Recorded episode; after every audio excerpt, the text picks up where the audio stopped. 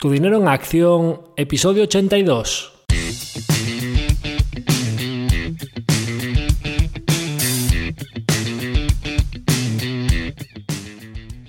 Hola, soy Javier Acción, asesor financiero independiente autorizado y registrado en la Comisión Nacional del Mercado de Valores con el número 149 y asesor del fondo de inversión Acción Global.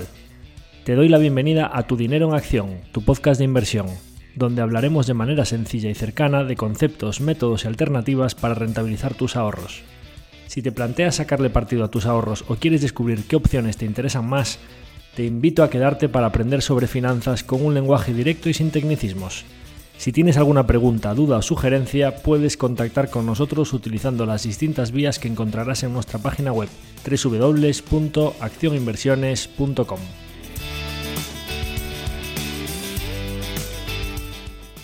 El contenido de este podcast es divulgativo. Las opiniones aquí expuestas son meramente informativas y en ningún caso suponen una recomendación de inversión. Si buscas asesoramiento financiero, debes dirigirte a cualquiera de los asesores autorizados y registrados en la Comisión Nacional del Mercado de Valores. El episodio de hoy, de Tu Dinero en Acción, volvemos con uno de nuestros capítulos divulgativos Después de varios capítulos consecutivos hablando de resultados empresariales, ahora que tenemos una época más calmada de resultados y hasta que volvamos a tener unas cuantas compañías, como ya os anticipamos, que presentan con un calendario diferente y de las que hablaremos más adelante, pues hoy vamos a hablar de alternativas de inversión conservadoras que pensamos que existen en el mercado a día de hoy. Hablaremos de cómo aprovechar la situación actual de tipos de interés, esa subida de tipos que ha perjudicado a quienes tienen deudas a tipo variable, pero que a los ahorradores que tienen dinero para rentabilizar pensamos que puede beneficiarles y mucho. Hablaremos de cómo podemos beneficiarnos de esa situación de tipos de interés elevados a corto plazo, veremos qué es lo que se está ofertando principalmente a los ahorradores en la banca tradicional y repasaremos algunas opciones de inversión conservadoras que a nuestro parecer tienen sentido. Entonces, ¿de qué vamos a hablar hoy? ¿Cuáles van a ser los diferentes puntos que vamos a tocar en este episodio divulgativo de oportunidades para inversores conservadores? Pues hablaremos de la curva de tipos de interés y de por qué pensamos que existe una oportunidad a corto plazo para rentabilizar nuestros ahorros incluso por encima de los niveles de inflación actuales. Comentaremos algunas alternativas conservadoras clásicas como las letras del tesoro, la cuenta remunerada o el depósito bancario, de otros productos típicos que se están ofertando en banca comercial como los PIAs, los SIALP o los PPAs, también mencionaremos algunos productos más típicos de banca personal o banca privada, como las carteras de fondos o la gestión discrecional de carteras y sus mix con los depósitos remunerados como gancho para hacer más atractivo este producto y volverlo un poco más conservador, digamos. Hablaremos de la inversión conservadora a través de fondos de inversión, si tiene sentido o por definición un fondo de inversión siempre va a ser arriesgado o volátil. Y para terminar, mencionaremos algunas alternativas que nos gustan, de menor a mayor volatilidad, hablaremos de fondos monetarios, renta fija a corto plazo, renta fija corporativa en sus diferentes gamas, desde investment grade hasta subordinada, pasando por bonos hipotecarios, y también hablaremos de la renta fija de alto rendimiento o bonos high yield.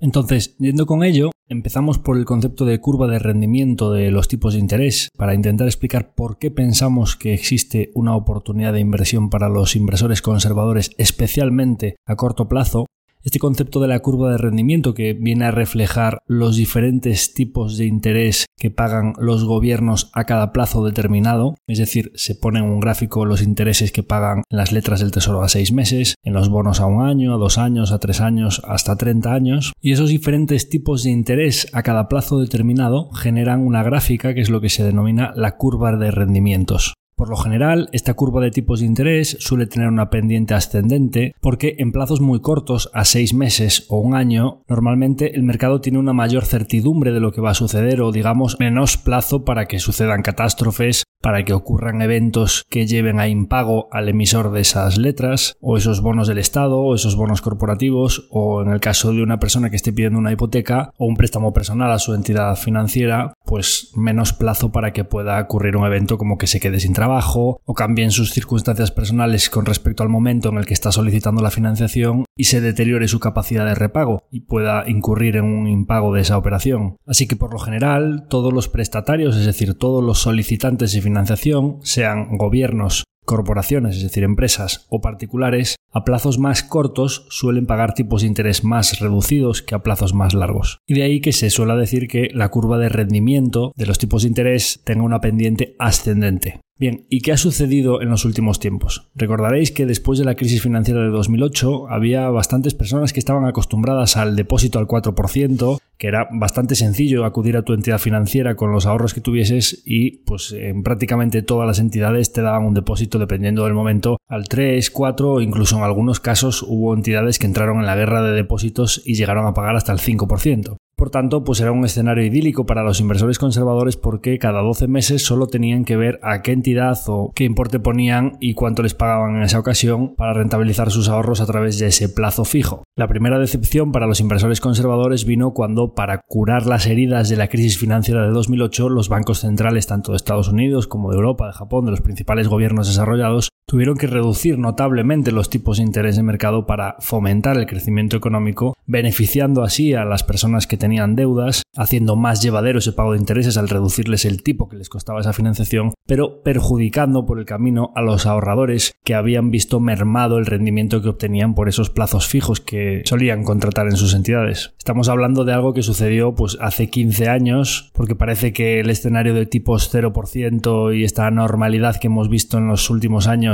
de tipos de interés muy extremos en el 0 y luego subidas muy abruptas al 5%, que es algo bastante reciente y realmente esta situación se remonta a la crisis financiera de 2008 que cuando vino el COVID realmente todavía estábamos lamiéndonos las heridas de la crisis financiera que los bancos centrales habían estado intentando fomentar que la inflación remontase porque llevábamos muchos años con inflaciones por debajo de lo que se consideraba necesario para que los gobiernos públicos repaguen su deuda y no habían conseguido que repuntase esa inflación, ¿no? Pues esos 15 años de anormalidad en tipos de interés para fomentar el crecimiento económico, pero es verdad que beneficiando al endeudado y perjudicando a los ahorradores. Pues bien, conforme todos esos ahorradores fueron yendo a sus entidades a preguntar por su nuevo depósito o por cómo podían rentabilizar sus ahorros y se encontraban con que los tipos de interés se habían reducido notablemente y que ese plazo fijo al 4% había pasado a la historia, las entidades financieras fueron poco a poco empujando a los inversores conservadores a nuevas alternativas de ahorro teóricamente conservadoras, pero que lógicamente cuando en plazos cortos los tipos de interés eran mucho más reducidos, cuando te vas yendo a plazos cada vez más largos o a productos cada vez más mixtos y no tan conservadores como hablaremos después, o a carteras de fondos con más renta variable o a productos que teóricamente eran como un depósito como fueron las preferentes, las subordinadas, los estructurados y demás, pero que de conservador no tenían nada, es cuando empiezan a asumir los inversores conservadores mayores riesgos ya sean riesgos de duración porque van yendo por la curva de tipos hacia la parte que tiene una pendiente más elevada para obtener rendimientos más altos porque a plazos de 12 meses ya no había 4%, con suerte te daban un 1 o 2% en alguna entidad y después es que directamente llegaron a dar el 0% en algunos sitios te cobraban por tener liquidez, ¿no? Con lo cual cuando te vas yendo a plazos más largos, como decíamos antes, ¿no? En los plazos más largos hay más probabilidades de que sucedan cosas y cuando tú le estás prestando el dinero, sea una entidad financiera o sea un gobierno o al revés, cuando una entidad financiera se lo presta a una persona pero a plazos cada vez más largos, el nivel de riesgo que está asumiendo es cada vez mayor. Ya no digamos si vas cambiando el orden de prelación en el estado en el que te encuentras en el balance cuando le prestas a una entidad y en vez de estar en los depósitos o puro cash contante y sonante, vas subiendo hacia tipos de deuda pues ya más eh, junior o subordinadas o preferentes o directamente pues te vas a las acciones de una entidad financiera o directamente pues te montas una cartera de fondos que te la venden como digamos un producto conservador que realmente pues no lo es tanto, ¿no? Como hablaremos a continuación. En ese escenario de tipos muy cercanos al 0% y digamos esa burbuja que se montó en renta fija de que conforme fueron bajando los tipos de interés, la renta fija de plazos más largos subía, subía, subía, llegando a ese punto que hemos hablado aquí, en el que había gobiernos como Austria o Alemania pagando por sus bonos a 50 o 100 años menos del 1%, ahí se estaba empezando a fraguar el drama o la catástrofe de 2022 en la que productos teóricamente bastante conservadores que podían dar del orden del 1 o 2% al año perdieron entre el 12 y el 15% en un plazo inferior a 12 meses. Es decir, decir, la rentabilidad que podían esperar a obtener los inversores conservadores en plazos a lo mejor de 5 o 6 años la perdieron de golpe en un año. Esto es lo que pasa cuando las entidades van empujando poquito a poco a los inversores conservadores a lo largo de esa curva de tipos de interés o les van empujando a decir, oye, como en plazos muy cortos ya no hay rentabilidad, ¿por qué no te vas yendo a este producto que sí, bueno, es parecido a un depósito? No, bueno, esto ya no es un depósito, esto ya es algo más parecido a un bono a medio plazo, esto ya es un bono a largo plazo, esto ya es un producto mixto que incluye algo de renta variable. Esto ya es un producto bastante cañero, pero poco a poco vas empujando porque es donde queda rentabilidad. Claro, conforme te vas yendo a donde queda rentabilidad, que es cada vez más riesgo, el inversor conservador empieza a asumir unas volatilidades, unos riesgos que ya no son tan propios de un inversor como su propio nombre indica, conservador. Y si el propio inversor es plenamente consciente de estos riesgos, de lo que está asumiendo, de la volatilidad que puede soportar o de qué puede pasar cuando de repente están los tipos al 0% y suben de golpe a un 5%, qué pérdidas puede experimentar en esos bonos, en esas carteras a plazos mucho más largos de lo que solía contratar, pues perfecto, ¿no? Si es consciente de esos riesgos y los contrata, pues estupendo. Pero lamentablemente en la mayoría de los casos fue un proceso progresivo en el que según iba llegando cada vencimiento se iba empujando a productos de plazos más largos y de riesgos más elevados y que pues el cliente de momento estaba tranquilo porque veía que las rentabilidades eran buenas y que pues nunca llegaba el momento de la caída y que pues al final sí que seguía obteniendo unas rentabilidades parecidas a lo que podía obtener en los depósitos pero sin ser consciente en muchos casos de que el nivel de riesgo estaba aumentando y que de golpe pues llegaron todas esas pérdidas no de ahí que en muchos casos ya no hablemos de lo de las preferentes las subordinadas y demás pero en muchos casos incluso de fondos teóricamente conservadores o mixtos haya gente que no quiera oír hablar ni siquiera de la inversión en fondos, ya no hablemos de productos más complejos y que pues directamente la gente lo único que busque sea el depósito a plazo. Entonces, ¿cuál es la situación actual? ¿Qué ha pasado en los tiempos recientes? Pues bien, como sabéis, hemos atravesado un periodo con una inflación mucho más alta de lo que estábamos acostumbrados en los últimos años en los mercados desarrollados. Todas las inyecciones monetarias, los cheques al consumidor y los tipos al 0% unidos a una rotura de cadena de suministro por el lockdown, por el confinamiento y a un boom de la demanda posterior cuando salimos todos a consumir, aderezado todo ello con un conflicto bélico en Ucrania que hizo que los precios de la energía se disparasen, resultó en un shock de oferta con un boom de la demanda en un contexto de clara expansión monetaria por parte de los bancos centrales, con lo cual los efectos inflacionistas de todo este mix fueron mucho más potentes, principalmente a corto plazo, que los efectos deflacionistas del desarrollo tecnológico y la pirámide demográfica invertida o el envejecimiento poblacional, que son efectos estructuralmente deflacionarios. Con lo cual, pues se dispararon los precios y para solventar esa situación hubo que subir muy fuerte los tipos de interés para contener ese sobrecalentamiento de la economía. ¿Y esto qué ha producido en la curva de rendimiento, en esta curva de tipos de interés de la que hablábamos antes? Pues ha producido una situación bastante contraria a lo que viene siendo habitual. Hablábamos de una pendiente positiva en la que los plazos cortos suelen tener rendimientos inferiores a los plazos largos, es decir, esa pendiente ascendente, digamos, pues por ejemplo a seis meses o un año estar pagando el 2%, a 5 años estar pagando el 4% y a 10 años estar pagando el 6%. Eso sería una pendiente normal. Pues lo que estamos viendo es exactamente lo contrario. Resulta que si miramos la curva de rendimiento de tipos de interés tanto en Estados Unidos como en Europa, da igual que miremos Alemania que España, nos encontramos que a 6 meses en las letras del tesoro de más corto plazo nos encontramos tipos de interés en Estados Unidos por encima del 5%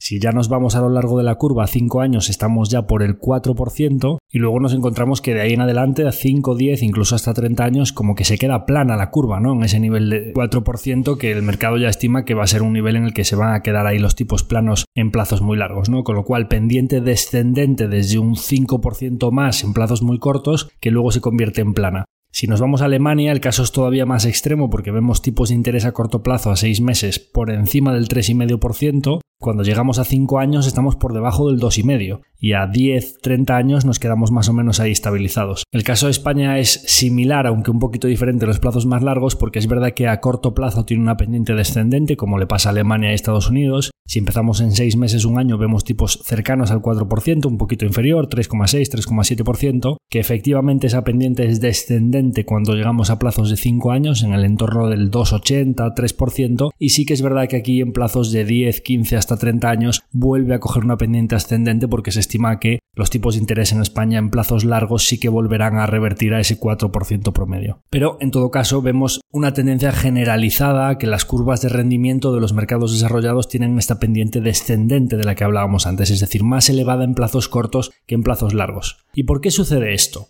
Bien, si vas a los libros de teoría económica, te encuentras con que una curva de rendimiento invertida, esa pendiente descendente, suele suceder históricamente cuando el mercado apuesta por una recesión económica. Eh, los tipos están altos ahora porque la economía va a entrar en recesión y tendrán que bajar los tipos de interés para solventar esa recesión. Con lo cual, para alguien que invierta unos años vista, si en vez de contratar su depósito a un año, luego otro año y luego otro año, o sus letras del tesoro a seis meses y está renovándolas cada seis meses, decide contratar un producto a plazos más largos y ya no tener que estar renovándolo en cada uno de esos vencimientos intermedios, el mercado ya directamente mete en los precios que en el futuro ese inversor va a experimentar bajadas de tipos de interés y ya le ofrece un tipo promedio de lo que estima que habría conseguido renovando cada uno de esos plazos de intermedios a un año. Es decir, el mercado ya lleva a los precios esa expectativa de que los tipos de interés van a ir bajando y quien quiera beneficiarse de los tipos a corto plazo más elevados solo lo podrá hacer mientras duren esos tipos de interés. No tendría sentido que pudiésemos arbitrar esos tipos a largo plazo y por el hecho de que ahora mismo estén los tipos al 5 podamos beneficiarnos de ellos durante 30 años. Si en el futuro van a estar más bajos, esa curva tiene que recoger que esos tipos van a bajar y podríamos beneficiarnos mientras los tipos estén más altos. Pero si hay una expectativa de que en el futuro van a estar más bajos y queremos contratar un plazo más largo,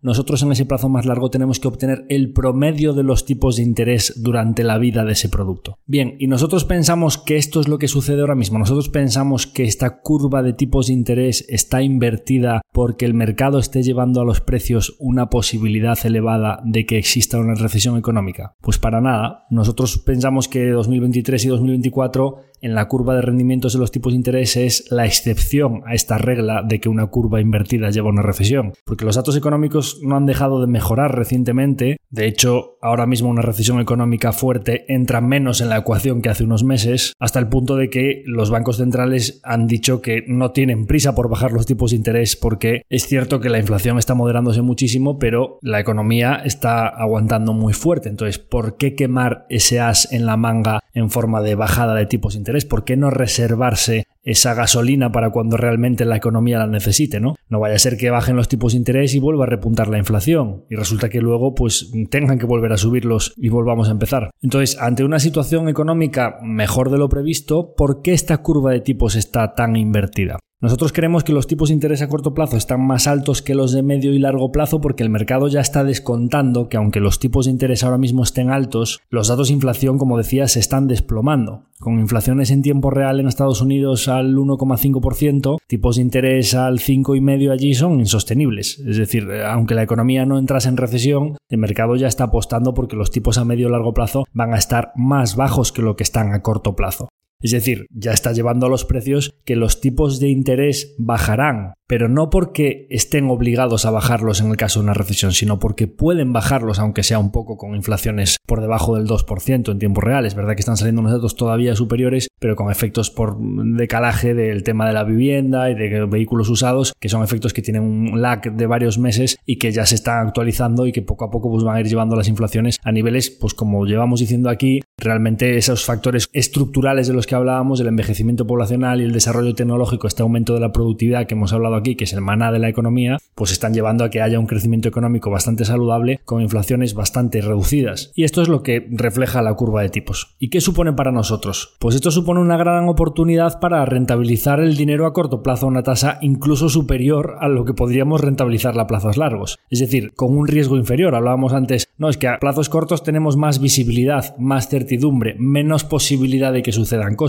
Nosotros le damos la vuelta a la moneda. El banco decía, no, en plazos muy largos no sé si el hipotecado pues va a impagarme o se va a quedar eh, en paro y no va a poder pagar la cuota. Le damos la vuelta. Nosotros ahora somos los que vamos a prestar el dinero a un gobierno, a una entidad financiera, o haciendo un depósito, un bono, un fondo, ya hablaremos después. Nosotros somos los prestamistas. Bien, a plazos más cortos tenemos más certidumbre de que nos van a devolver el dinero y resulta que en los plazos donde más certidumbre hay es donde más tipo de interés nos están pagando. Nosotros pensamos que hay una buena oportunidad para rentabilizar este dinero con nula sensibilidad a tipos de interés. Aquí siempre hablamos en los plazos más largos, cuando suben los tipos de interés, le puede perjudicar mucho a los bonistas, es decir, a la gente que presta dinero. Cuando hablamos aquí, los tipos estaban al cero si fueron los tipos directamente al 4 o al 5%, a los que tenían plazos muy largos experimentaron pérdidas terribles en esos bonos de Austria, de Alemania, a 50 o 100 años. Bien, los plazos a 1, 2, 3 años tienen una sensibilidad a tipos de interés, es decir, esas caídas que pueden experimentar cuando hay movimientos fuertes de tipos de interés es mucho menor. Es decir, el rendimiento que vamos a obtener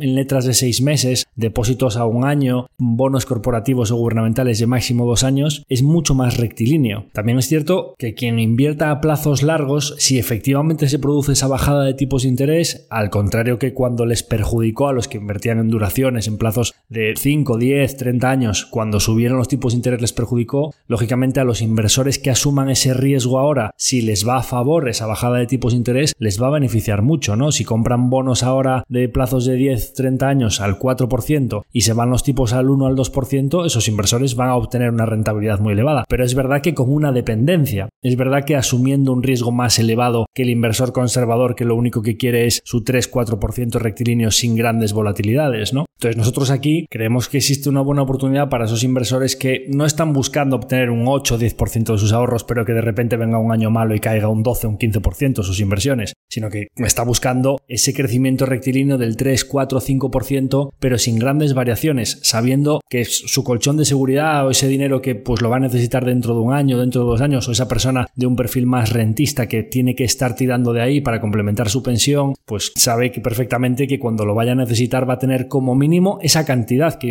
invirtió, ¿no? No va a encontrarse un 5, 10 o 20% menos, como mínimo va a tener eso y preferiblemente si ha pasado un año pues va a tener un 3 o un 4% más, si han pasado dos años pues va a tener un 6 o un 8% más, pero seguro que por el camino no se va a encontrar que una turbulencia de mercado va a tener una caída de un 10 o un 15%. Entonces, ¿qué alternativas hay para rentabilizar estos ahorros conservadores y aprovechar esta oportunidad de que los tipos a corto plazo están tan altos? Empezamos por las alternativas más clásicas. Prestarle el dinero a nuestro gobierno central o a nuestra entidad financiera de turno. Si se lo prestamos a plazos de 3, 6, 9 o 12 meses a nuestro gobierno central, es lo que se llaman las letras del tesoro, que todos conoceréis. Seguramente todos recordaréis aquellas imágenes que vimos de los ahorradores, pensionistas y jubilados haciendo cola en el Banco de España a las 8 de la mañana en el frío de Madrid para contratar letras del Tesoro cuando subieron los tipos de interés, pues bien, esto yo defendí desde aquí esta iniciativa de los ahorradores que llevaban mucho tiempo sin obtener intereses por sus ahorros en ir a rentabilizarlos, pero bueno, ya os digo desde aquí que no hace falta ir al Banco de España a hacer cola a las 8 de la mañana, sino que os podéis abrir una ficha en el Banco de España online a través de, de Internet y podéis contratarlas cada vencimiento para ir obteniendo esos rendimientos por vuestros ahorros. La letra del Tesoro típica de 3, 6, 9 meses, pues funciona por un sistema de subasta, son importes de 1.000 euros normalmente y múltiplos de 1000 y por lo general se emiten con un descuento que en vez de al 100% pues las compras al 99% por ejemplo y conforme va avanzando el plazo de esa letra la convergencia de ese 99 con el 100% es decir 99, 99,1, 99,5, 100% es lo que te va dando ese tipo de interés. En cifras redondas si nosotros compramos una letra de 1000 euros por valor de 990 subasta a tres meses. Esos 990 que se convierten en 1000 al cabo de tres meses es más o menos en cifras redondas un 1% que solo anualizamos al haberlo invertido a tres meses pues sería como tener un 4% anual. Sí que es cierto que tenemos que estar renovándolas cada tres meses. Entonces, bueno, pues como los tipos entre 3 meses y 12 meses están muy similares, quizá en vez de estar haciéndolas a tres meses, pues es mejor que cojamos ya directamente la letra a 12 meses y que vamos a obtener un rendimiento muy similar. Con la diferencia de que la subasta de las letras a 12 meses, en vez de hacerse a 990, muy probablemente va a estar en el torno de los 960 para obtener ya ese 4%, pero durante 12 meses. Las letras del Tesoro tienen un rendimiento de capital mobiliario en la consideración para el IRPF y tributan en el ejercicio en el que se producen los beneficios. Es decir, aunque las compremos a final de año de 2023, por ejemplo, si el momento en el que se ejecuta ese beneficio, es decir, en el momento en el que se produce esa convergencia con los 1000 y nos ingresan esos 1000 frente a los 960 que pagamos,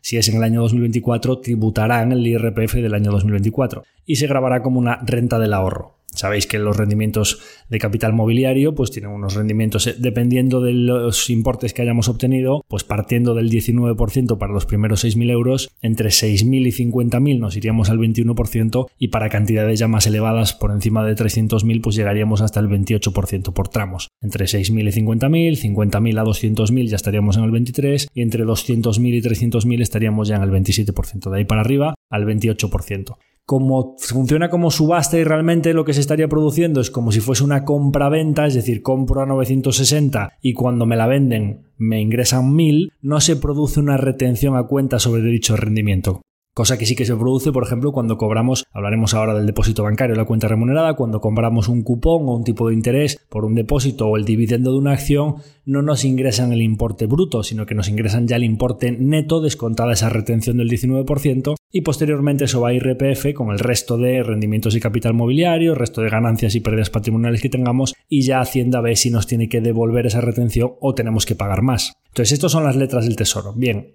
si en vez de irnos al gobierno central nos vamos a nuestra entidad financiera, los productos más típicos son la cuenta remunerada y el depósito bancario. La cuenta remunerada no tenemos que establecerla a un plazo determinado, sino que nos pagan por el saldo medio que tenga esa cuenta y va teniendo liquidaciones de intereses, puede haberlas diarias, semanales, mensuales, trimestrales o anuales por el saldo medio, dependiendo de cada cuenta remunerada, tiene unas condiciones determinadas. Y en este caso, este saldo medio que lo remuneran a un tipo concreto en esa cuenta remunerada, que normalmente las entidades financieras para darte una cuenta remunerada suelen pedirte que algún tipo de vinculación, que tengas allí la nómina o que tengas otros productos contratados y pues esas cuentas remuneradas que pasaron a la historia cuando bajaron los tipos de interés al 0%, ahora poco a poco ya va viendo alguna cosa. Es verdad que todavía estamos viendo tanto en los depósitos bancarios como en las cuentas remuneradas tipos de interés bastante inferiores a lo que deberían estar pagando los bancos porque al final las entidades financieras pues no dejan de arbitrar un poco esa situación que se produce en que ellos ya están cobrando un 4 o un 5% por las hipotecas porque esos son los tipos de interés de mercado, si empezasen a pagarle por los depósitos y las cuentas remuneradas un 4 o un 5% a los inversores, arruinarían esa posibilidad de beneficios, ¿no? Porque al final ellos están comprando el dinero y vendiendo el dinero, entonces les interesa venderlo al 4 o al 5%, pero mm, posponer lo máximo posible el comprar el dinero al 4% y pues está empezando a ver alguna cosa, pero como que van bastante lentos porque no les interesa esa guerra de depósitos que ya hubo en otros tiempos, ¿no? Entonces, bueno, pues estamos viendo algunas cuentas remuneradas que con bastante vinculación te están empezando a pagar el 2 y pico, en todo caso menos del 3%, y si nos vamos a depósitos bancarios, pues nos encontramos en algunos casos que para clientes que lleven dinero nuevo, que es verdad que pues a los 12 meses entonces ya eh, no es dinero nuevo, con lo cual ya tendrías que ver qué te ofrecen en ese caso, bueno, pues en algunos casos estamos empezando a ver 3, 3 y pico por ciento en los mejores casos y muchas entidades ni siquiera llegan a esas cifras, ¿no?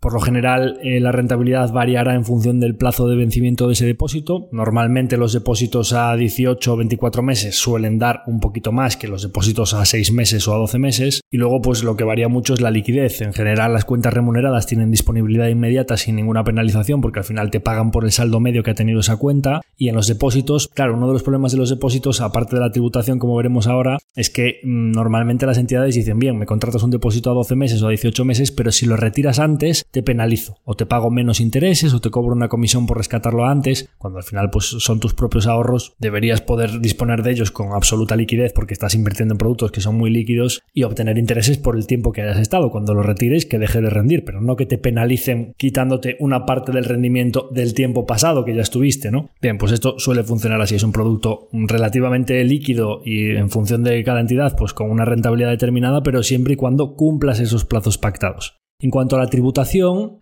Aquí es donde vemos nosotros uno de los principales problemas de este tipo de productos y es que cada tipo de interés que te pagan por un depósito por una cuenta remunerada pasa por caja de hacienda inmediatamente. Es decir, los intereses que te generan estos depósitos tributan el IRPF como rentas del ahorro, que se consideran, como hablábamos en el caso de las letras, rendimientos del capital mobiliario, pero no es como las letras que funcionan a subasta, en las que de momento tienes el rendimiento íntegro en tus bolsillos y en el IRPF de ese año pues pasarás por caja de hacienda, sino que el banco ya no te ingresa ese 19% de los intereses, con lo cual pues digamos que como que tienes que pagar un peaje de todos esos intereses y claro, pues un interés al 3% menos el 19% pues ya se te queda prácticamente un 0,60, con lo cual un 3% bruto ya está convirtiéndose en un 2,4% neto, que eso es realmente con lo que podemos contar. Y como sabéis, pues al final estar pasando por caja de Hacienda todos los años implica que todos esos impuestos que le estamos pagando a Hacienda cada año es un dinero que nosotros no podemos seguir manteniendo, trabajando para nosotros, generándonos intereses para nosotros, generando ese interés compuesto que a nosotros nos gusta. Con lo cual, como hablaremos después, cualquier tipo de fórmula que implique un diferimiento fiscal, es decir, pagaré una vez pero pagaré solo al final, si yo decido mantenerme invertido, no paso por caja de Hacienda y esos impuestos que no le pago a Hacienda siguen generando intereses para mí, lo cual es crucial a largo plazo, siempre vamos a buscar ese tipo de fórmulas. A nosotros nos gustan muchísimo más. En el caso de las cuentas remuneradas de los depósitos, no funciona así. Cuando ya obtienes un interés, directamente pasas por caja de Hacienda.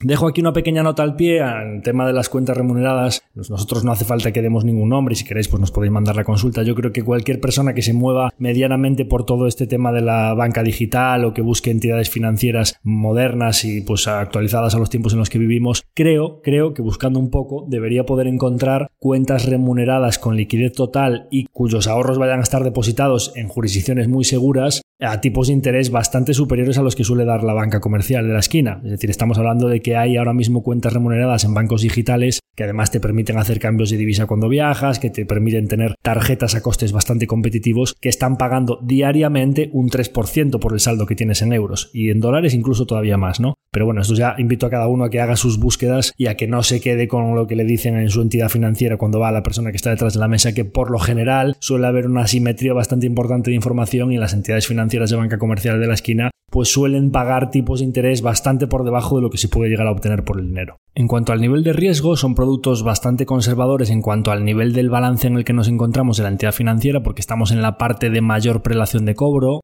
Hacienda, los empleados de la entidad financiera y los depositantes, digamos que están en la parte más conservadora del pasivo de una entidad. Y además es que, aunque a nosotros no nos gusta estar en el balance de una entidad y tampoco nos gusta que tengamos todos los ahorros depositados en una única entidad, digamos una concentración total de nuestros ahorros en el balance de una única entidad, que no hay que olvidar que cuando contratamos una cuenta remunerada o un depósito bancario, le estamos prestando el dinero a esa entidad, no lo tienen allí en un cajón, sino que lo utilizan para todos sus menesteres y te lo deben. Cuando vas a buscarlo, tienen que estar en disposición de devolvértelo, ¿no? Entonces al final estás en ese balance, estás asumiendo el riesgo de balance de esa entidad financiera. Si bien es cierto que aunque a nosotros nos suele gustar, estando en ese tipo de productos, sea monetario, letra del tesoro, estar muchísimo más diversificado entre muchas entidades financieras y muchos gobiernos diferentes, como hablaremos ahora a continuación, es verdad que los primeros 100.000 euros por entidad y titular están cubiertos por el Fondo de Garantía de Depósitos, que es el Banco de España, que no deja de ser el Gobierno de España, con lo cual hasta 100.000 euros en una cuenta remunerada o en un depósito bancario por entidad financiera y titular, es decir, si el mismo titular tiene 100.000 en Banco Santander, 100.000 en BBV y 100.000 en Caixa, estarían cubiertas la totalidad. De ahí para arriba ya no, ya estaríamos asumiendo el riesgo de balance de esa entidad, de que pueda pagarlo o no pueda pagarlo, pero los primeros 100.000 están cubiertos por el Gobierno de España, con lo cual estamos obteniendo el rendimiento que paga esa entidad financiera por ese depósito esa cuenta remunerada con el riesgo de balance del banco del gobierno central, digamos, el mismo riesgo que estaríamos asumiendo en unas letras del tesoro o unos bonos gubernamentales de nuestro gobierno de España, hasta 100.000 euros por cada titularidad y cuenta.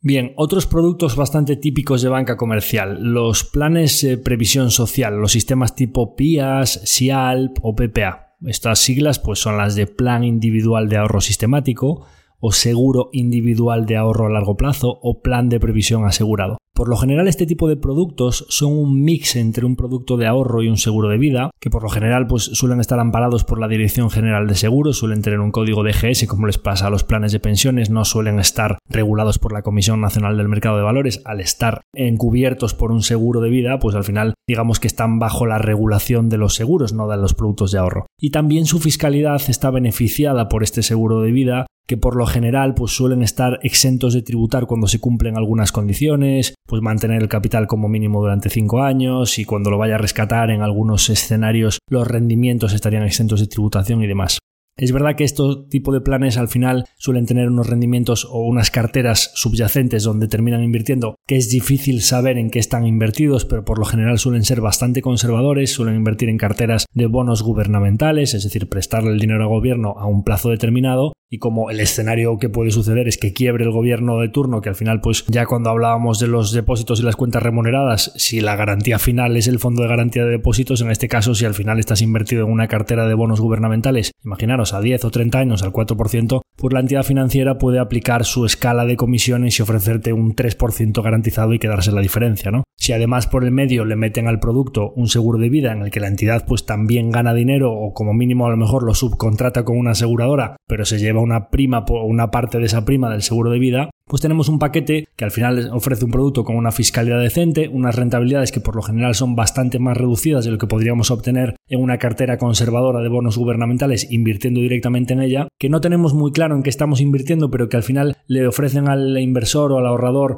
unos escenarios a largo plazo de aportaciones mensuales periódicas, muy constantes a lo largo del tiempo, pues mete aquí 200 euros al mes y vas a obtener un rendimiento garantizado del 3%, y si lo coges desde ahora que tienes 30 años, cuando te jubiles vas a tener la maravillosa cantidad de, claro, si vosotros cogéis a los 35 años un Excel durante 30 años con 200 euros al mes al 3 o 4%, es que las cantidades os salen solas. No hace falta contratar ni un PIAS, ni un SIAL, ni un PPA, sino ser constante en las aportaciones y haceros vosotros vuestro propio plan de jubilación a largo plazo, sin tener que pagar esa escala de comisiones. Si queréis un seguro de vida, normalmente las primas de los seguros de vida, tanto en la prestación que te ofrecen como en la prima anual que pagas, suelen ser mucho más competitivos si los separas. Contrátate un muy buen seguro de vida, en la, vete a una correduría, una entidad o hazte una comparación online de las diferentes alternativas que tienes. Si estás en la típica situación de necesito un seguro de vida, pues ¿por qué lo puedes necesitar? No, es que tengo personas a mi cargo, o pues eh, mi pareja no trabaja, o mis hijos son muy pequeños y resulta que tengo una hipoteca grande, y si me pasa cualquier cosa a mí, pues se van a quedar con una deuda, con una situación mala de ingresos, etc. El típico escenario, ¿no? pues me conviene tener un seguro de vida pues búscate un buen seguro de vida competitivo con una buena prima, con una buena indemnización de una aseguradora solvente y por mm, de manera paralela, no, no, no, todo junto, hazte un buen plan de jubilación a largo plazo haciendo aportaciones e invirtiendo en el perfil de riesgo determinado que tú consideres que tienes y además pues sabiendo exactamente cuáles son los activos finales en los bonos gubernamentales, perfecto. Eh, renta variable europea, perfecto. Eh, depósitos bancarios, pues perfecto, pero que sepas exactamente dónde están depositados y qué riesgo de balance estás asumiendo. No un producto con una escala de comisiones que no sabes muy bien en qué estás invertido y que al final pues son productos que realmente aunque el activo subyacente sea conservador, toda esa estructura o esa carcasa de meter por medio un seguro, que si la fiscalidad, las aportaciones periódicas y no saber en qué estás invertido ni cuántas comisiones estás pagando, realmente aunque la inversión final sea conservadora, a mí me parecen productos relativamente complejos en los que no sabes muy bien lo que estás haciendo, con lo que por lo general a mí cuando invertimos en productos en los que no sabemos dónde estamos invertidos y que son relativamente complejos, por lo general esta tipología de productos para los inversores conservadores a mí personalmente no me gustan.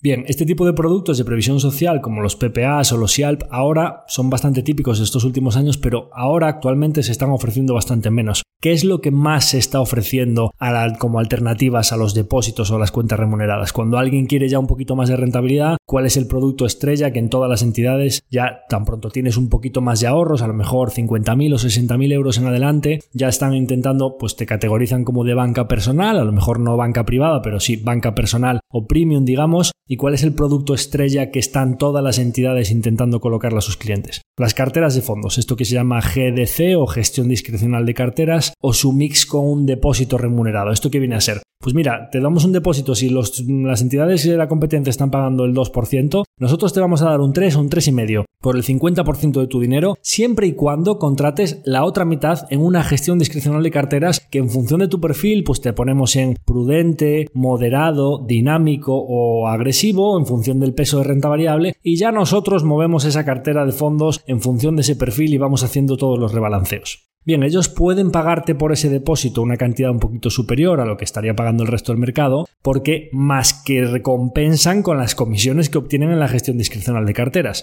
¿Y qué es esto de la gestión discrecional de carteras? No deja de ser un servicio centralizado en el que pues, poquitas personas con poquitos costes para la entidad hacen una selección de fondos internacionales que por lo general no gestiona la entidad, con lo cual les da muy poquito trabajo porque no tienen que seleccionar ni los bonos de los fondos conservadores ni las acciones de, los, de las carteras más con peso de renta variable, sino no tienen que analizar esas compañías, sino que subcontratan esa gestión, hacen una cesta de fondos seleccionados, JP Morgan conservador, Pinco agresivo, el otro dinámico, el otro mixto, etcétera. Los que son de carteras más prudentes tienen más peso de renta fija, pasando por los mixtos 50-50 y yéndose a los más agresivos 80-20, de más peso en renta variable, digamos, y al final, pues ellos por hacer esa selección centralizada y que es muy escalable porque la colocan en todas las entidades, le introducen una capa superior de comisiones que para ellos tiene unas rentabilidades muy buenas, ¿no? Porque no tienen que gestionar los productos, se llevan las comisiones y entonces pueden pagar un poquito más por ese depósito gancho para vestir esta gestión discrecional de carteras de como si fuese un producto conservador. En muchos casos nos terminamos encontrando que ese uno y pico por ciento que, nos ofrecen más por el depósito termina no compensando para nada porque no solo es que paguemos más comisiones, sino que estamos incurriendo en una gestión discrecional de carteras que puede invertir más o menos en fondos mixtos o de renta variable que nosotros no es lo que pretendíamos cuando íbamos a la entidad a buscar un producto conservador al 3-4% y con nula volatilidad, ¿no? Entonces, bueno, pues este tipo de productos son los que está fomentando la banca para obtener una estructura que la visten de conservadora, pero que realmente, pues la, para quien es rentable es para la entidad financiera, porque tienen comisiones bastante elevadas. Incluso eh, no solo la capa de gestión discrecional tiene una comisión por encima de los fondos, sino que en algunos casos los fondos que introducen en esas carteras a la entidad financiera le dan una retrocesión, es decir, se llevan un trocito de la comisión de gestión del fondo porque el JP Morgan o PIMCO o Fidelity premia a esa entidad por introducir esos fondos en las carteras de gestión discrecional y además, cuando deberían ser todo clases institucionales y con comisión mínima, pero en algunos casos no siempre es así, incluso hay algunos casos que los bancos más grandes en sus carteras discrecionales introducen fondos de la propia entidad, con lo cual se llevan la gestión y la, cartera discrecional, o sea, se, se, llevan toda la estructura completa, con lo cual ya pues doble conflicto de intereses, pero en todo caso no deja de ser una estructura que es rentable para el banco con comisiones elevadas, con volatilidad en la parte de la cartera de fondos quizá más altas que lo que esperas en un producto muy conservador y a cambio pues un depósito que pues eh, te pagan un poquito por encima de la media de mercado. Entonces, esto de la inversión conservadora a través de los fondos de inversión, ¿esto tiene sentido?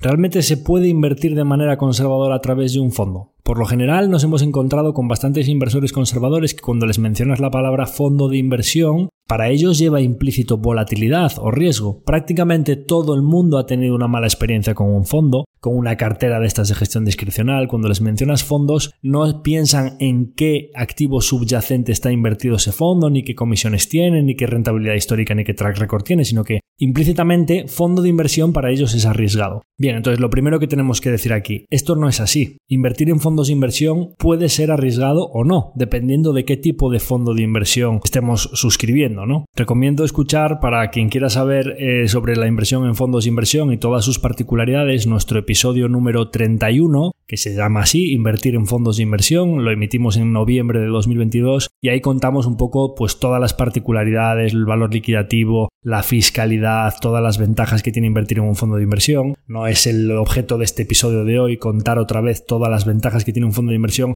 pero por resumirlo en unas pequeñas líneas, realmente un fondo de inversión es una carcasa con una fiscalidad muy favorable, con unas ventajas especialmente en España para las personas físicas que nos parecen muy interesantes por la traspasabilidad y por lo fácil que podemos cambiar de estrategia inversora de más conservadora a más eh, rentable buscando un poquito ese mix en función del momento de, nuestra vida en el que nos encontremos o de la necesidad que vayamos a tener del dinero, podemos muy rápidamente cambiar la estrategia inversora sin pasar por caja de hacienda y además con una ventaja muy importante de que, pues como hablamos en los depósitos bancarios o en las letras, todos los rendimientos que obtengamos por el medio tampoco están tasados. Los fondos de inversión pagan el 1% de impuestos, mientras antes hablábamos de un 19 al 28% de rendimientos del capital mobiliario en IRPF, ¿no? Con lo cual, entre el diferimiento fiscal que se produce en nuestra vida como inversor, si le sumamos, sumamos la grandísima ventaja de la traspasabilidad entre estrategias inversoras moviéndonos entre fondos sin retención fiscal por el medio al no pasar el dinero por la cuenta corriente, gente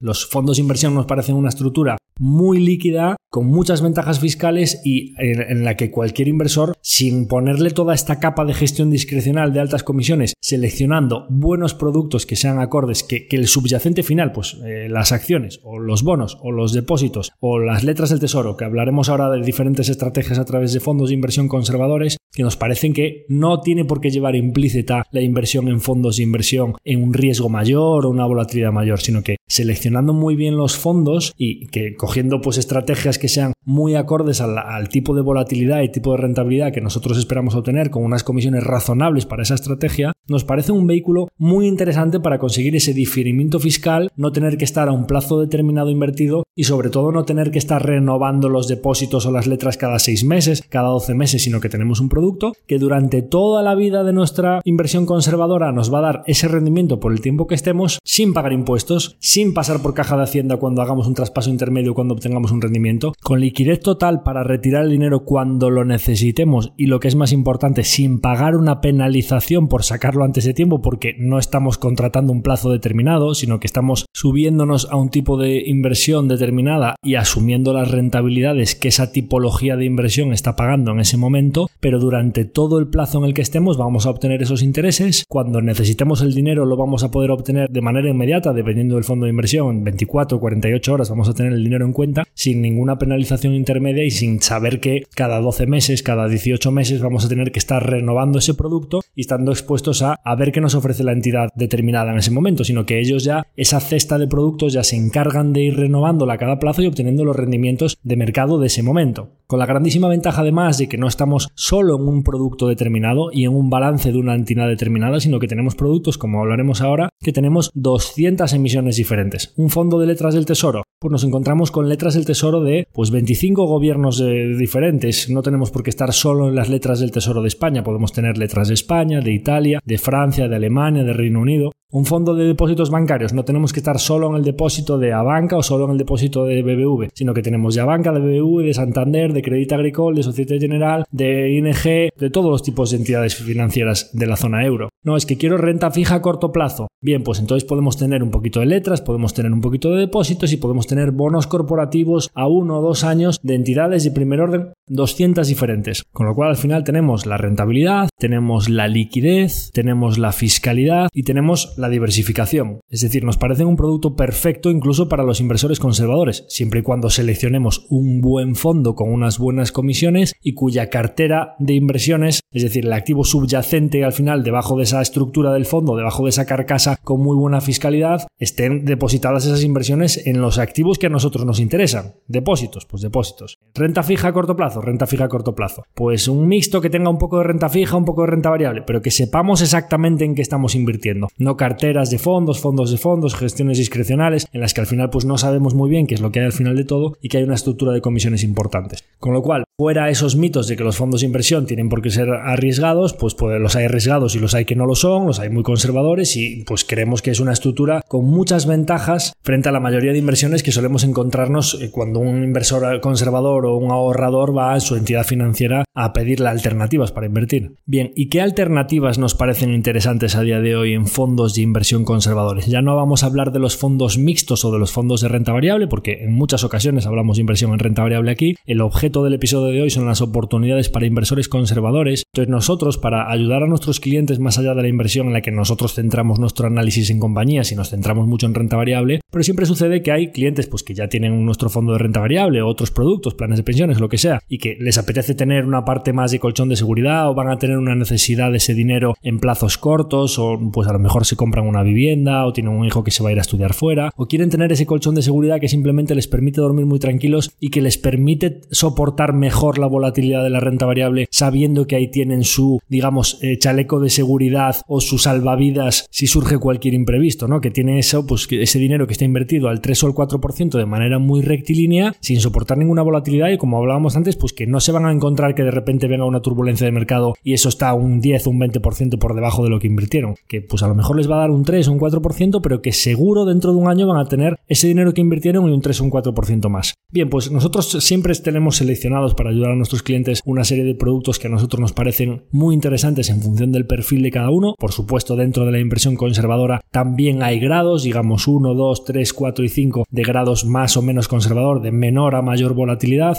Y os voy a contar aquí un poco los que creemos que tienen sentido, ya sea para cogerse solo uno de ellos, que cada uno escoja el perfil de volatilidad que quiera asumir, desde el puro cash hasta los bonos de alto rendimiento, pues que pueda escoger el que crea que mejor se adapta a sus necesidades o incluso construir una cesta de dos o tres de ellos para tener pues un colchón más de puro cash que también ofrece un rendimiento menor pero de que una liquidez absoluta y que va a tener una volatilidad nula que es completamente rectilíneo y donde pueda tirar ante una necesidad diaria, un mes, dos meses o pasando por las escalas intermedias de bonos corporativos o bonos de alto rendimiento que es verdad que son más rentables pero que en una turbulencia de mercado pueden tener una mínima variación. Entonces empezamos por lo más básico digamos los fondos tipo cash o puros monetarios. Este tipo de fondos invierten, como hablábamos antes, en puros letras del tesoro a 3, 6 meses o digamos depósitos bancarios pero muy diversificados. Nosotros el producto que solemos utilizar tiene más de 200 emisiones diferentes en cartera. Estamos hablando de un producto que el año pasado, en 2023, rentó un 3%, Siempre hablamos ya neto de comisiones, es un producto que tiene una comisión de gestión del 0,30, con lo cual pues creemos que es muy razonable y que después de haber obtenido pues el año pasado un 3,3 le quedó neto a los partícipes un 3% y que este año lleva en los 50 y pico días hasta ahora, hasta el 20 y algo de febrero que tenía el último valor liquidativo, un 0,60 en 50 y pico días, esto es como un anualizado prácticamente del 4%, va camino este año 2024, ¿no? O sea, un 3% el año pasado y este año un 4%, nos parece que son rendimientos para fondos tipo tipo cash o digamos monetarios que son sustitutivos de un depósito con liquidez absoluta, sin ninguna penalización por retirarlo antes, que si estás, oye, pues 4% anual, estás 3 meses, te llevaste un 1%, punto, no te penalizan. Estás 6 meses, te llevaste un 2%, la mitad del rendimiento anual.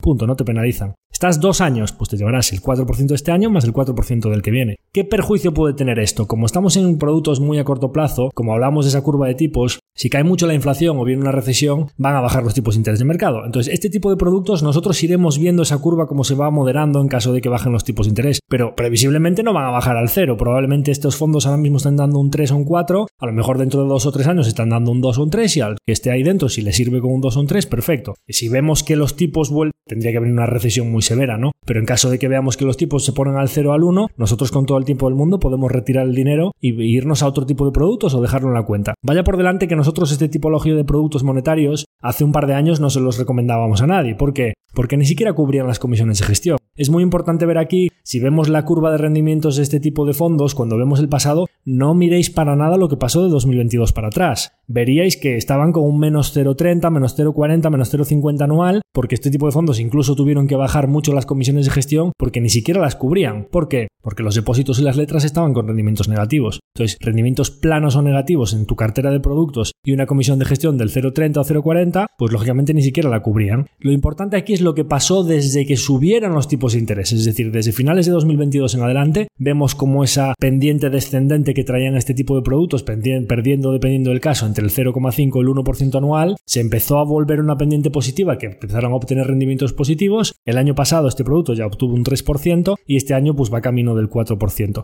Volatilidades, para que sepáis un poco cómo se mueve esto. Básicamente no se mueve. Este tipo de productos tienen volatilidades del 0,3, 0,4, 0,5% anual. Para ponerlo en perspectiva, un fondo de renta variable suele tener volatilidades entre el 15 y 20%. El IBEX tiene volatilidades superiores al 20% y una acción del IBEX puede tener volatilidades del 30 o 40% anual. Es decir, estamos hablando de que productos de renta fija conservadora, corporativa y demás pueden tener volatilidades del 6 o el 7%. Es decir, en un año muy malo te puede venir un viaje de entre el 5 o un 10%. En un fondo de high yield, como hablaremos después, pues te puede venir un viaje del 12 o 15%. Este tipo de productos básicamente no le vienen viajes, son rectilíneos. Es decir, por el tiempo que estés obtienes un rendimiento. La posibilidad de que todos los gobiernos, todos los bancos, todas las entidades financieras que tienen sus letras del tesoro y sus depósitos en cartera, los 200 emisores diferentes que tienen en cartera, o tengan un problema de impago al mismo tiempo, básicamente es nula. Es decir, estamos obteniendo una rentabilidad superior a lo que ofrecen las entidades financieras, con una liquidez mayor, sin ninguna penalización por el medio, con una fiscalidad mejor y mucho más diversificados. Nos parece que esto es sustitutivo del el depósito, la cuenta remunerada, es fantástico. Si nosotros nos vamos ya a un renta fija a muy corto plazo, digamos un ultra short, eh, o sea, un fixed income que se llama renta fija, pero de ultra short, plazos inferiores a 24 meses. Estamos hablando ya de productos que el año pasado obtuvieron rentabilidades del 4% y que este año pues llevan un 0,80, 0,90 en lo que llevamos de año, que sería un anualizado de más del 5%, ¿no? Aquí sí que es verdad que la volatilidad pues es un pelín superior, estaríamos hablando de volatilidades del 1 y pico por ciento, es decir, prácticamente rectilíneo, es decir, la, la mayor que puede. De hecho, hemos visto a finales del año pasado como los tipos de interés pues bajaban del 5 y pico al 4 así los bonos del tesoro. Este fondo pues lógicamente pues tuvo un push. Cuando bajan los tipos tiene un poquito más de rentabilidad porque este fondo pues ya puede irse a plazos de hasta dos años, ¿no? entonces pues al final tiene una mínima exposición a tipos de interés y pues le beneficia cuando bajan los tipos, pero sin embargo a principios de este año cuando los datos económicos salieron muy fuertes y ya se empezó a reflejar el escenario de que no iban a bajar tan rápido los tipos de interés, de que la Reserva Federal dijo pues no, al final tendremos que tomárnoslo con más calma porque la inflación está cayendo mucho, pero la economía está muy fuerte, entonces no tenemos prisa por bajar. Se fueron los bonos del tesoro del 3,6 al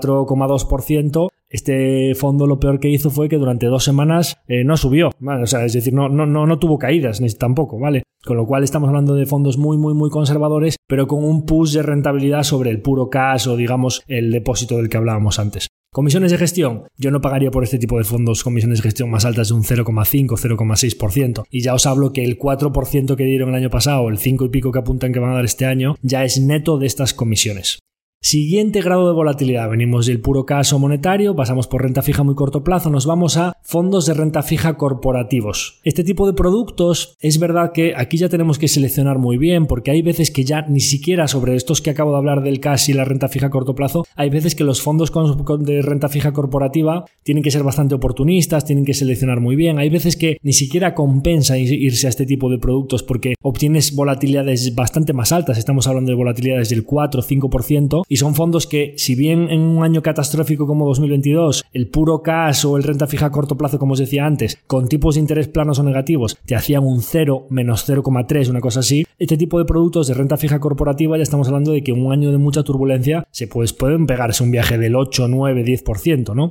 Es verdad que cuando vienen bien dadas, pues te pueden dar rendimientos anualizados un poquito más altos, del orden del 4,5, 5, 5 y pico por ciento, que no son mucho más altos que lo que está dando ahora mismo el cash. ¿Por qué? Porque os hablaba de que nosotros consideramos que hay una oportunidad muy importante en los tipos a corto plazo, es decir, esto que está pasando con el monetario, el renta fija a corto, de que en plazos entre 6 meses y 24 meses estemos teniendo en estos fondos un 4 o un 5%, por eso os dije al principio que había una oportunidad a corto plazo que creíamos que había que aprovechar. Sin embargo, ¿qué puede suceder con este tipo de fondos corporativos que invierten en bonos ya a plazos de más de dos años? Bien, estamos viendo que aunque a corto plazo parezca, os digo, no, pues es que están en el año dando rendimientos anualizados dependiendo del caso del 4, 4 y pico por ciento. Parece que no compensa, ¿no? Bien, a este tipo de fondos, así como en 2022, cuando los tipos de interés suben muy fuerte, tuvieron caídas bastante fuertes, como son fondos que tienen más exposición a, tipos de interés, es decir, más sensibilidad a los tipos y también una volatilidad un poquito mayor, este tipo de fondos ya serían para el típico inversor que si hay una bajada de tipos, es decir, quien considere que los tipos de interés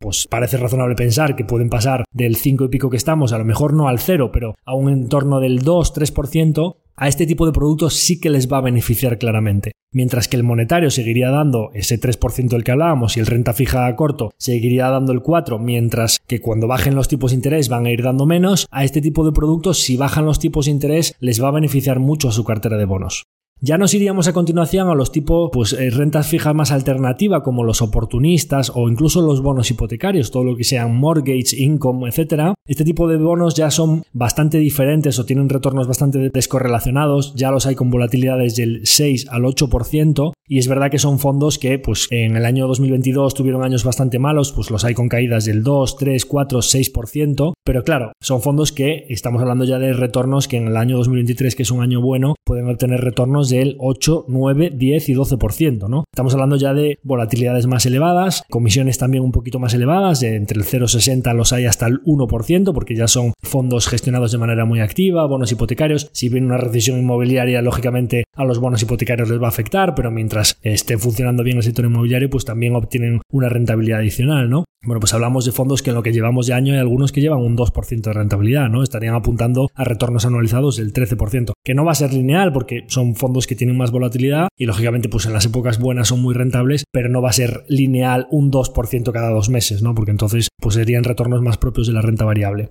Si nos vamos ya a la escala de riesgo superior, nos quedaría prácticamente solo hablar de high yield, los bonos de alto rendimiento. Yo, en lo general, la verdad es que cuando me pongo a mirar las carteras de bonos que nosotros utilizamos, los, los fondos que utilizamos para las partes conservadoras de las carteras, me suelo encontrar que lo que más me suelen gustar son los dos extremos. Por lo general, me gustan mucho los fondos tipo cash o renta fija muy corto plazo, completamente rectilíneos, volatilidad cero, sé exactamente lo que voy a obtener, no tiene ninguna variación. Me va dando el 0,01 al día, 360 días, pues 3,6, 4%, 3,5 dependiendo del caso, una línea recta que el inversor sabe que hoy tiene 100, el año que viene va a tener 103 y el siguiente va a tener 106 y que si lo quita por el medio pues va a obtener el rendimiento por el tiempo que haya estado. Y que no tenemos que estar pendientes de lo que pasa con los tipos de interés, lo que pasa con el dólar, lo que pasa con los spreads del, del pues perfecto, un inversor muy muy muy conservador que sabe lo que va a obtener y que obtiene volatilidad nula. Y que además aprovecha una oportunidad muy corto plazo de que los tipos a los plazos cortos están altos. Bien, luego toda esta escala intermedia de bonos corporativos, bonos hipotecarios, bonos oportunistas o gestión, digamos, activa, eh, o incluso los que son de retorno absoluto, que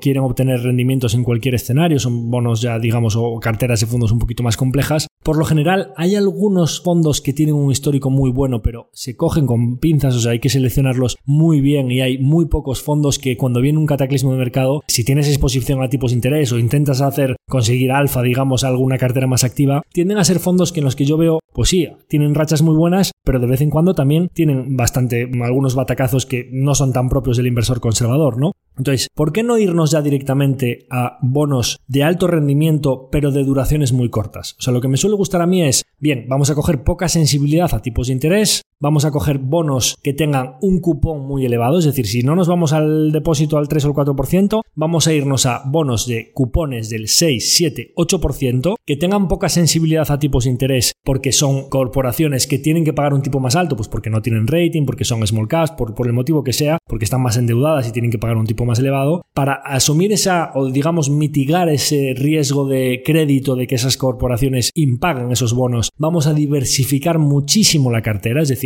es muy importante que los bonos de, eh, o los fondos de inversión que cojamos de high yield sean muy diversificados, no veamos un top 10 muy concentrado del 5, 6, 7%, porque si una de esas corporaciones impaga, vamos a perder el 6% del tirón, que a lo mejor es el rendimiento de un año, un año y pico. Con lo cual, que veamos que tiene mucha cantidad de emisiones diferentes. Vamos a diversificar ese riesgo de crédito de impago con muchísimas emisiones distintas. Si nos impagan una, que nos estemos jugando el 0,5% del fondo, una cosa así, ¿no? Entonces, duraciones cortas. Si nosotros nos vamos a plazos cortos, la sensibilidad que vamos a tener a tipos de interés es reducida. Sabemos que a uno o dos años vista, la probabilidad de que esas empresas paguen es bastante alta. Siguen pagando un 6, un 7% porque son entidades con un rating o con un balance, pues digamos, de riesgo más elevado, pero diversificamos ese riesgo entre muchísimas emisiones distintas. Con lo cual, tenemos, nosotros utilizamos un producto de high yield que tiene un histórico muy, muy, muy, muy, muy buen track record a lo largo de los años, un poquito de exposición a dólar, una comisión de gestión que es espectacular, o sea, nos parece 0,40 estamos pagando por este fondo de high yield, con una volatilidad, claro, pues os digo, pues nos estamos yendo a bonos de alto rendimiento. Hablábamos de volatilidades del 0,5, del 1, del 6, aquí nos estamos yendo a volatilidades del 7-8%. Es verdad que en años de cataclismo, pues son fondos que en un año 2022 o un año 2014, 2015, en años o 2020, cuando fue el COVID, pues pueden tener caídas del 6, 7, 8%. Si veis fondos de high yield que en un año malo caiga un 10, un 15%, a mí eso ya no me suele gustar. Estamos hablando de caídas máximas de entre el 6 y el 8. Y siempre un fondo de high yield que tiene una caída de un 6 y un 8, el año que viene tiene que hacer un 12. Es decir, que veáis que no solo las caídas son bastante moderadas, que gestionan muy bien el riesgo, sino que a continuación entonces viene el rendimiento de se normaliza la cartera y además cobro los cupones de todo ese año y me viene un rendimiento del 12. ¿Qué estamos esperando obtener aquí? Aquí estamos esperando obtener para asumir esa volatilidad mayor frente a un puro caso, un puro monetario, es decir, nos vamos a los dos extremos, aquí tenemos que obtener como mínimo entre un 6 y un 8%, porque si no, no compensa esa volatilidad adicional. Bien, pues nosotros el producto que utilizamos, os digo un poco de retornos para que veáis los años malos y cómo reacciona en el año posterior, en la recuperación, ¿no? Desde 2017, pues en 2017 fue concretamente un año malo de renta fija, cayó un 6%, a continuación sube un 5%, a continuación sube un 15%, viene otro año malo de 2020, cae un 7%, a continuación sube un 12, a continuación sube un 2, a continuación sube un 12 y a continuación este año, en un mes de enero, lleva un 2% en un año. Se estaría apuntando a retornos anualizados del 12%, una cosa así, ¿no? Con lo cual, ¿qué obtenemos aquí en plazos muy largos? Ya visteis que pues hay en todo el histórico dos años negativos, como son 2017 y como son 2020, y luego varios años del 14, 12, etcétera, etcétera. Bien, pues estamos obteniendo en años ya, estamos hablando de track records de más de 10 años, 7,3% anualizado neto de comisiones. Más de un 7% anualizado. En los últimos 3 años, un 9% anualizado. En los últimos 5, un 6% anualizado. Bien, estamos hablando que en el plazo que menos rentabilidad ofrece te está dando un 6, en el plazo que más rentabilidad ofrece te está dando un 9. Dependiendo del momento en el que lo cojas, si lo coges después de una caída, te va a dar más bien cerca del 9% anualizado, y si lo coges después de un rally muy fuerte, te va a dar del orden del 5 o del 6,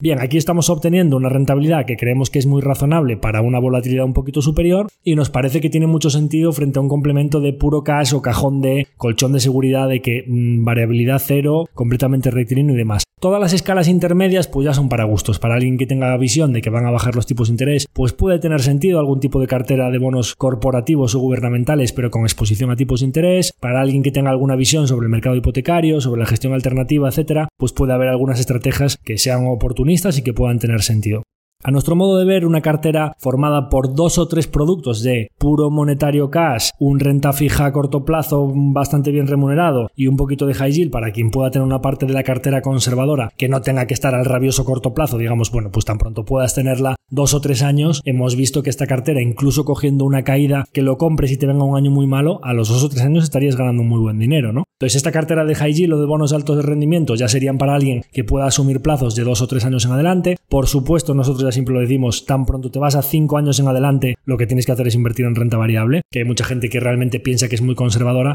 Nosotros lo vemos todos los días. No, yo es que soy muy, muy, muy, muy conservador. No puedo ver nada de variar. Bien, vale, pues vamos a echarte una mano. ¿Con qué tienes en cartera? No, tengo 60.000 euros en acciones de BBVA no sé cuánto en Repsol. Pero vamos a ver, tú crees que eres muy conservador, pero realmente no eres muy conservador, ¿no? Es decir, nosotros lo que vamos a hacer contigo, la parte más de renta variable que vamos a hacer es diversificada entre 25 o 30 compañías de, con mucha predictibilidad, ciclicidad, etcétera, muy inferior a estar todo en sector financiero, todo en energéticas. La gente realmente suele ser menos conservadora de lo que cree. Entonces, realmente aquí, esto es un mensaje final que quiero daros en todo esto de la inversión conservadora, es muy importante dormir tranquilos, tener un colchón de seguridad, saber que tenemos un dinero del que podemos disponer que realmente no va a tener grandes variaciones, pero tenemos que pensar qué necesidad vamos a tener de ese dinero, qué expectativas tengo yo de que vaya a tener que tirar de ahí, Probablemente a lo mejor una persona que se considera de perfil muy rentista o que se considera muy conservadora porque es muy mayor, tiene una pensión muy buena, tiene sus gastos pagados, tiene vivienda pagada, etc. Si ese dinero lo van a heredar ya los hijos o los nietos, el plazo de inversión es muy largo, tiene que tener una exposición más alta a renta variable de lo que cree y realmente está en disposición de soportar esa volatilidad. Siempre, como decimos nosotros a los clientes cuando vienen a hablar con nosotros,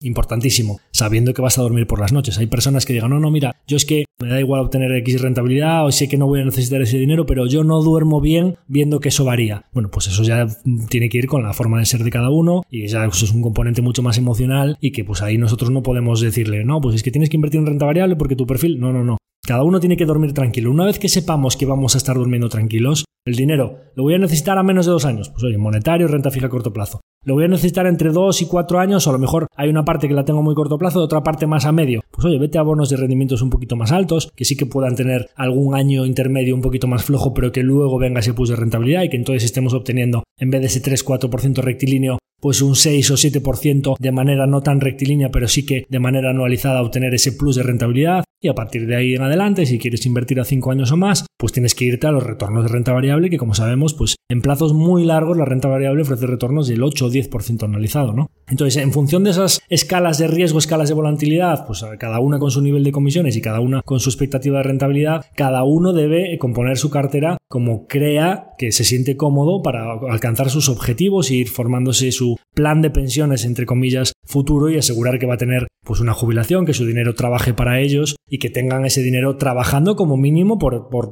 para cubrirnos de la inflación y a ser posible por encima de la inflación para ganar poder adquisitivo. Así que con este mensaje termino el episodio de hoy. Espero que os haya gustado este capítulo de oportunidades para inversores conservadores, hablando de la curva de tipos y por qué pensamos que existe una oportunidad muy buena para inversores conservadores aprovechando los tipos de interés de corto plazo. Hemos hablado de algunas alternativas conservadoras clásicas como las letras del tesoro, la cuenta remunerada, el depósito, los productos bancarios más de previsión social o PIAS, SIALP, etc. Los típicos productos de banca personal como las carteras de gestión discrecional, Hemos eh, debatido aquí un poco sobre si realmente invertir en fondos de inversión tiene que ser siempre arriesgado o puede ser un muy buen vehículo para invertir incluso siendo un inversor conservador y de algunas alternativas dependiendo del grado de volatilidad desde lo más puro casi monetario hasta lo más high yield o alto rendimiento que pensamos que tienen sentido. Así que sin más, me despido de todos vosotros. Hasta la próxima semana. Os animo como siempre a que nos sigáis apoyando en ese objetivo de las valoraciones de 5 estrellas en Spotify. Y pues por supuesto el objetivo de esta temporada, que ese gesto de compartir el episodio con vuestra gente cercana. Si pensáis que pues algún inversor conservador o alguien tiene unos ahorros que no sabe cómo rentabilizarlos o que creéis que le están dando menos interés del que deberían en su entidad financiera o que pensáis que quiere protegerse de la inflación y que tiene un dinero parado desde hace mucho tiempo, pues que le compartáis este episodio. Por supuesto, si tenéis cualquier duda al respecto o cualquier producto de los que hemos hablado, o si tenéis dudas de si lo estáis haciendo bien, os invito como siempre a que nos enviéis vuestras consultas o que contactéis con nosotros para lo que necesitéis, a vuestra disposición, por supuesto. Y nada más, agradeceros como siempre vuestra audiencia cada semana y me despido de todos vosotros. Un abrazo muy fuerte a todos, hasta la próxima semana.